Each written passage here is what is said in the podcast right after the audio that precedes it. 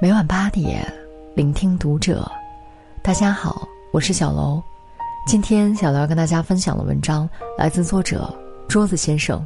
ICU 里重症病人濒死前一幕震惊无数人。原来你的身体比你更爱自己。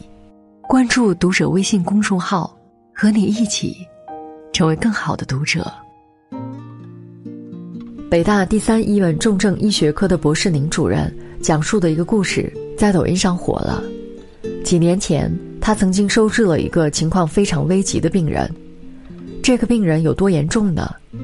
他身上的创伤很大，几乎是全身受伤，然后大出血，随后就是凝血因子大量消耗，迅速进入到一个多器官功能衰竭和凝血功能衰竭的状态。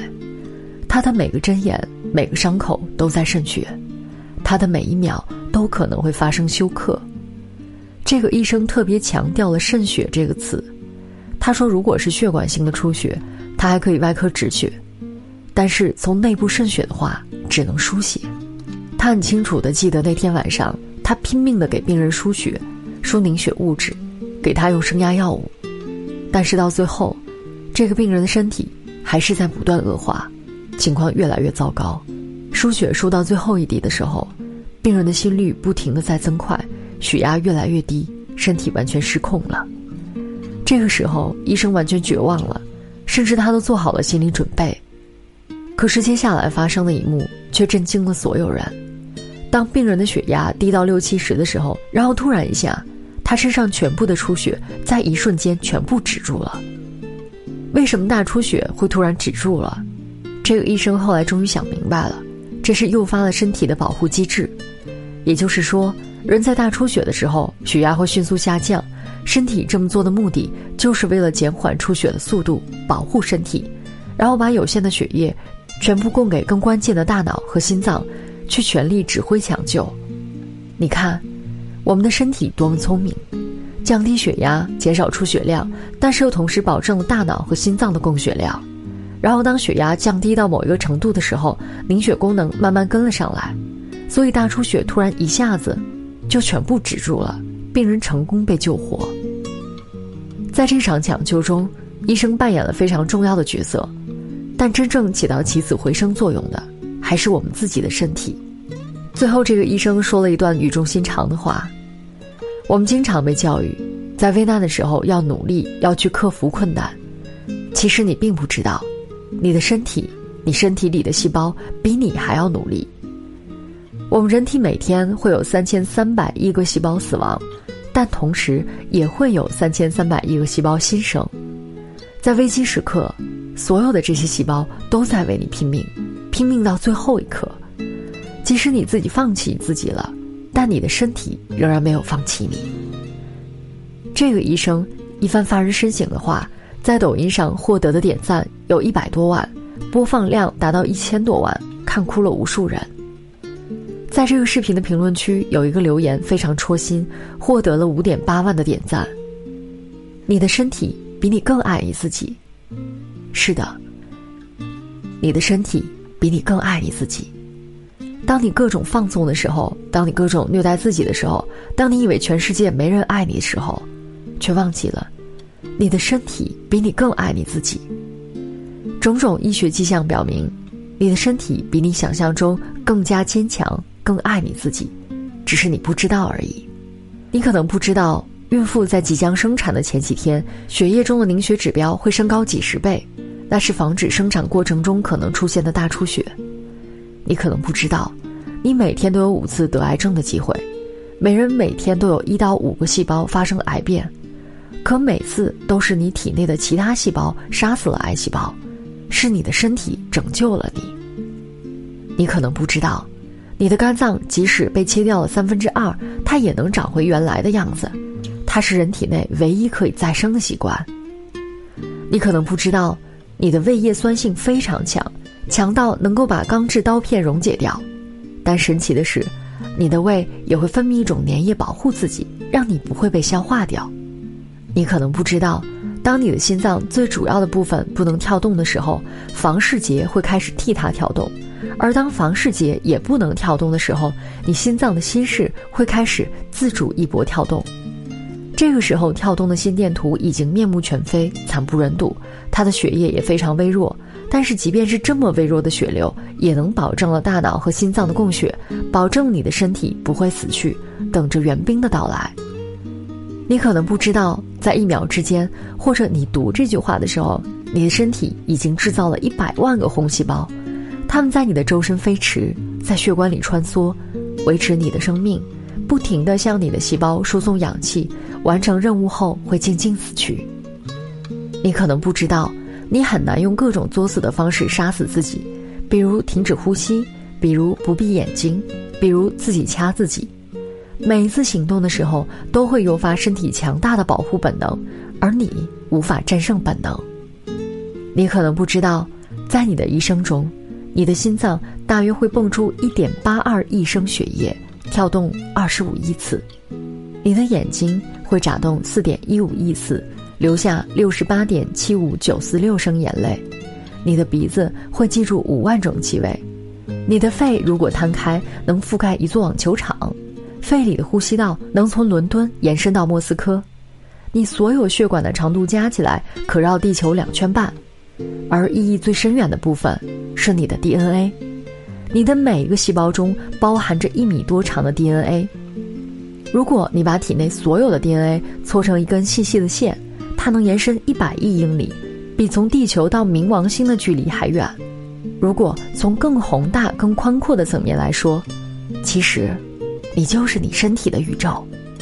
我们人体内的每个细胞都是互不认识的，他们都在按照自己的本能工作、运动、代谢、死亡。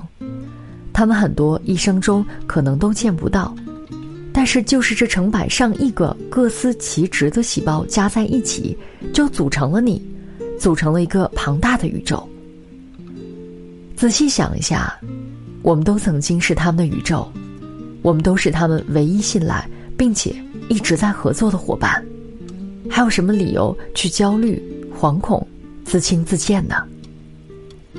其实说了这么多，无非就是想告诉你一个道理：你的身体那么爱你，我们也要好好的回馈他们。更多的时候，我们要学会向内求，去探索我们的身体，触达内心最深处，学会真正爱自己。曾经看过这样一个令人泪目的视频：人在濒临死亡的时候，大脑发出最后一道指令，把最后那百分之五的肾上腺素全部分配给神经系统和声带肌肉，交代后事，并且，大脑最后一次向其他器官告别。很多人觉得自己很平凡、很普通，甚至还调侃自己是屌丝。可是你想象不到。你的身体竟然是由这么精密和优秀的团队组成的，他们是世界上最爱你，也是唯一忠诚你的伙伴。心理学家朱哈德有句话说得很好：当我们开始珍惜我们的身体，学会倾听并平等和身体对话，真正学会去爱他们的时候，那么你就能从最深的层次开始治愈我们的生命。一，爱自己。其实就是保持自律健康的生活。是的，在很多时候，我们的身体都是拼命的救我们，但是请你记住，他们也会有能力不及的时候。当你一杯杯高热量的奶茶往肚子里吞吞的时候，当你一餐餐重口味的食物往胃里面塞的时候，当你凌晨一点依然忍不住刷短视频熬夜的时候，当你不吃早餐一顿顿宵夜嗨到爆的时候。是的，你的身体是会向你发出警报，但是你一直在无视，一直在去放纵自己的话，那么就会有悲剧发生。二十七岁的小伙因喜欢暴饮暴食、缺少运动，最后变成肥胖、高脂血症，后来在一次意外后突发脑梗死。江苏二十八岁的年轻女孩因体重太过肥胖，患上了尿毒症，本应是朝气蓬勃的年纪。却不得不躺在病床上接受透析治疗。某游戏博主连续几个月熬夜直播，昼夜颠倒，最后再也没有醒过来，年仅二十岁。为什么要保持自律健康的生活？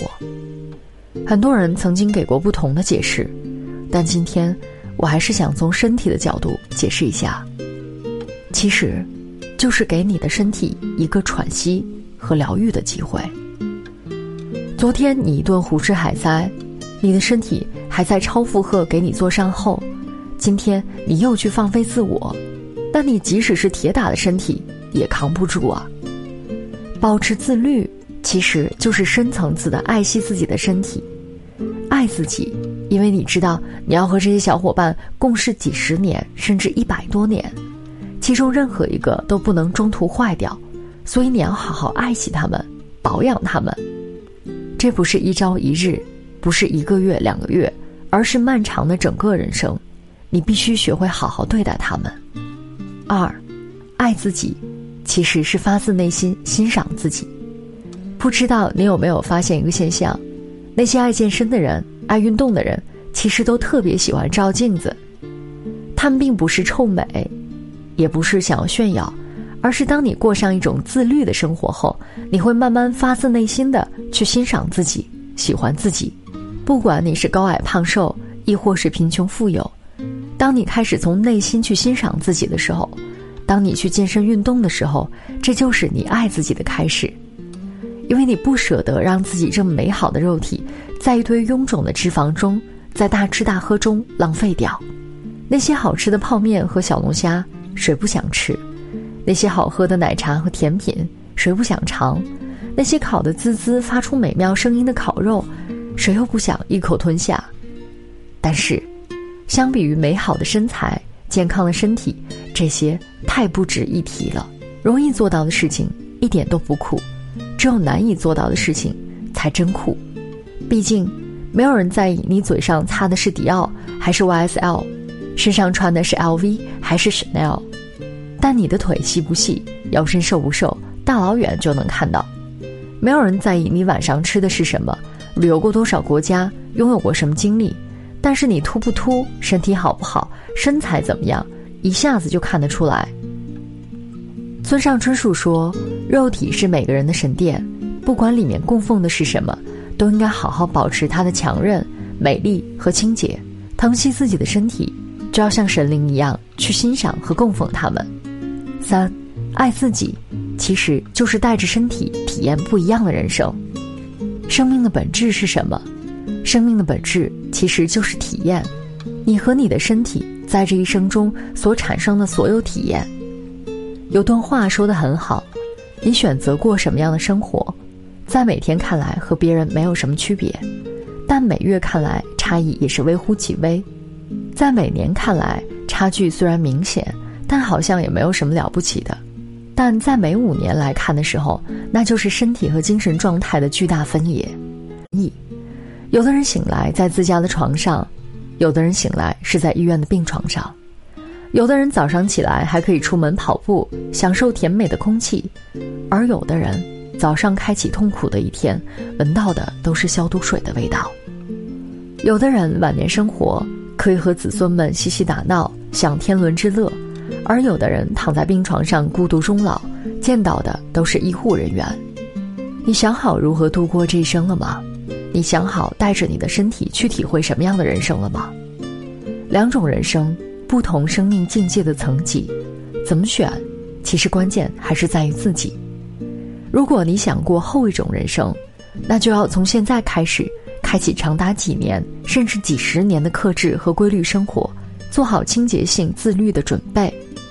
人生能够走多远，都跟你怎么对待你的身体有关。我们的命运。就像是一条悠长的道路，在路的尽头一定会有礼物，就看你配不配得到它。今天的文章就和大家分享到这儿了。如果你喜欢今天的内容，请点亮再看，并在评论区与我们留言互动。感谢大家的收听，我们下期再会。